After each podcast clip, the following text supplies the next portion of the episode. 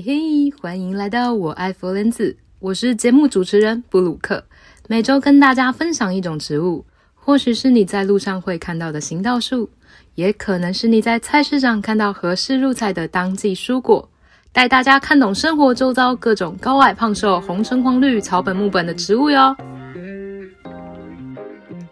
之前有同事跟我说：“哎，Brooke，你 Podcast 讲什么植物啦？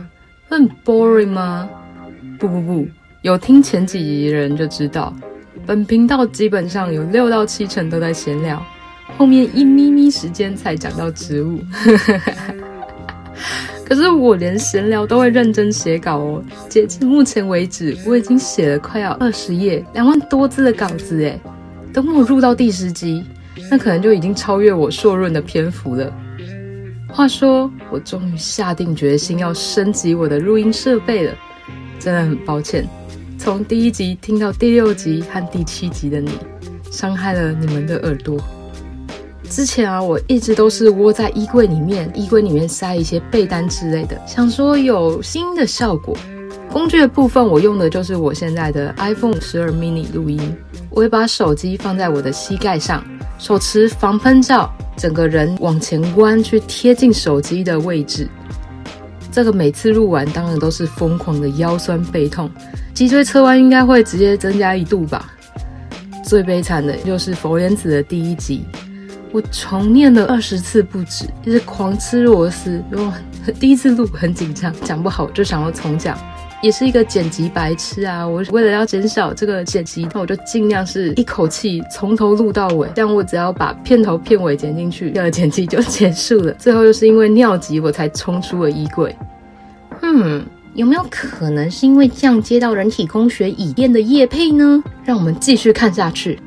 好，其实我最一开始想要买的是一支电容式的麦克风，倒不是纯粹考量音质好啦，其实是因为它很好看。真的很好看，你拿在手上看起来就是哦，这专业的哦，没错，就是这么肤浅。不过说真的啊，各位听众也是看不到画面，还好 还好看不到画面，这就是我最喜欢录 podcast 的一点。我可以睡完觉，然后还穿着睡衣，头发都没有梳，就可以开始录音了。不过后来再多做了一点功课，就发现有人说这个宅入的 podcaster 啊，不适合用电容式的麦克风。虽然说它能呈现的音质比较细腻，可以呈现出的音质比较立体，但相对的，它的收音能力实在太过强大，连背景音，譬如说那个马路呼啸而过的车声，都可能被录进去。除非啊，你有录音室这样一个完全没有杂讯的安静空间，不然就不推电容式的麦克风。相比起来，这个动圈式麦克风，它对环境的要求就没有那么严格了。因为它对背景音是不敏感的，另外价格当然也是一个蛮主要的考量点啦。通常电容的价格都会比较进阶一点，premium 的价格，上万块基本上是小 case。动圈式的价格就比较平易近人了，两三千块就可以买到一支口碑不错的产品。那么我最后选择的是铁三角 ATR 二一零零 X USB 动圈式麦克风，这是一支指向型是新型的麦克风。指向性是指收音范围的大小，除了心形，还有全指向跟超心形指向。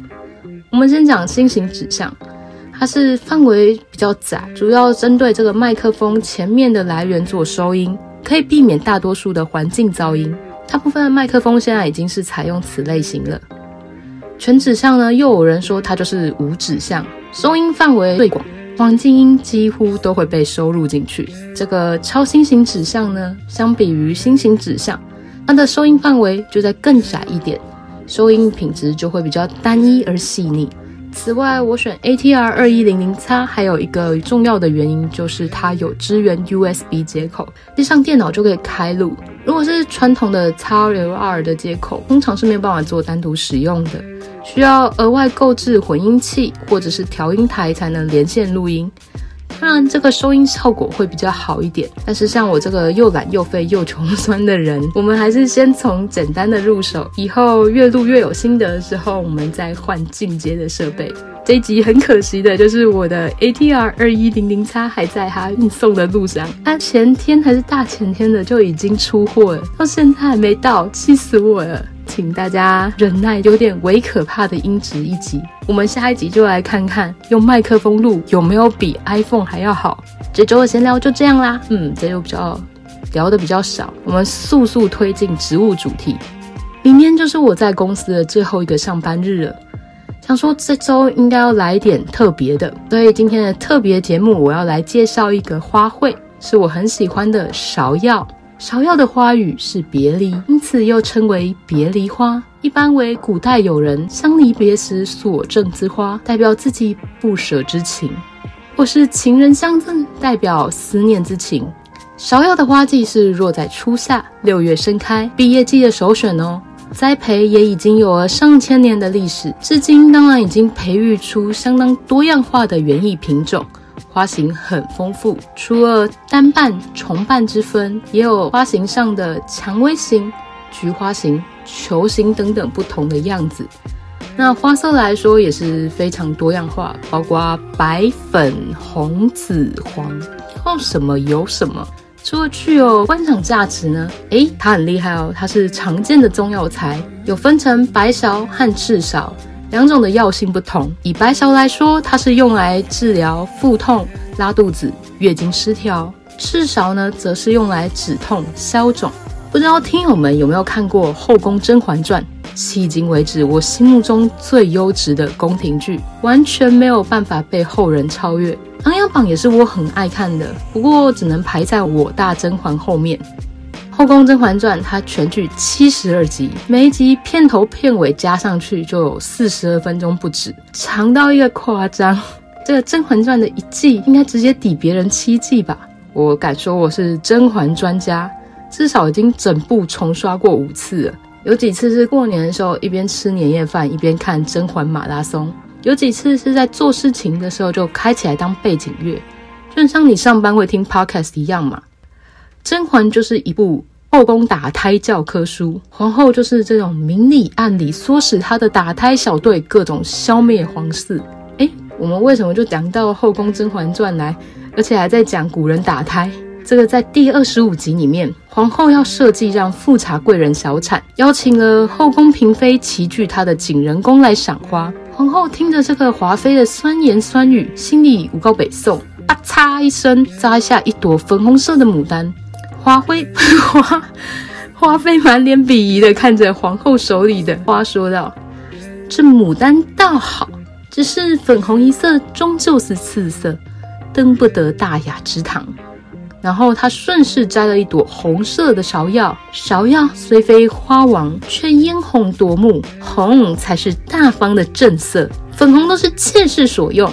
暗讽乌拉那拉氏是庶出，身份不够尊贵，而她自己虽然不是后位，却因为年轻漂亮，比起皇后那人老珠黄，更加夺梦得皇上圣心。诶，这时候甄嬛当时的婉贵人，挟带着她的主角光走出来念诗，念诗，嗯，没错，念的是刘禹锡的《赏牡丹》：庭前芍药妖无格，池上芙蕖净少情。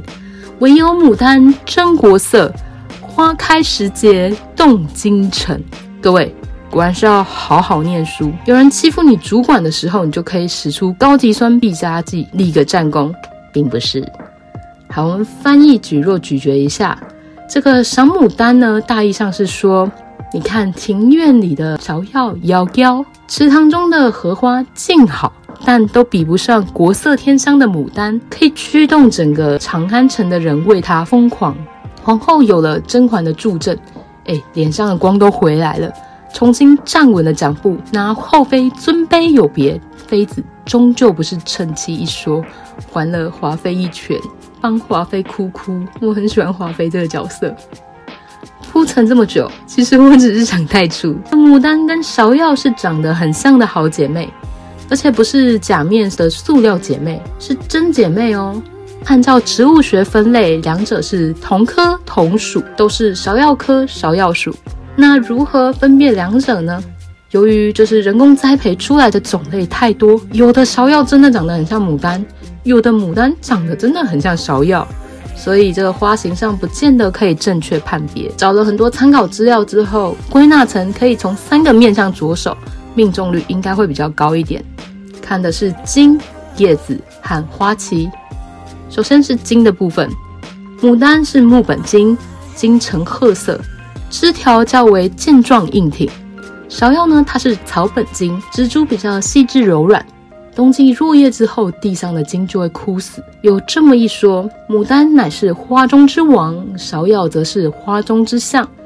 就以气质来说，牡丹确实比较挺拔，芍药比较阴柔一点吗？可以这样说吧。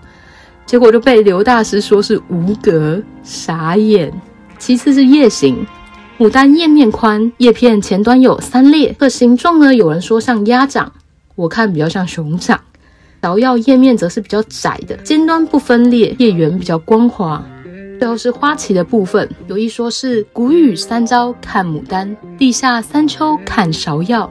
第一波的这个芍药花期呢，会比牡丹大概晚一周左右。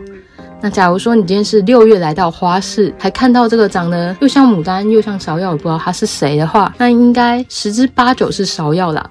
这个六月大概牡丹已经是谢光了。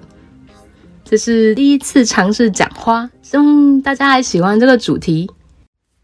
今天佛恩斯的内容依旧温馨，想认识什么植物，想听什么内容都可以留言告诉我。喜欢植物也喜欢我的节目，欢迎分享给你所有的朋友。我是节目主持人布鲁克，我们下次见，拜啦。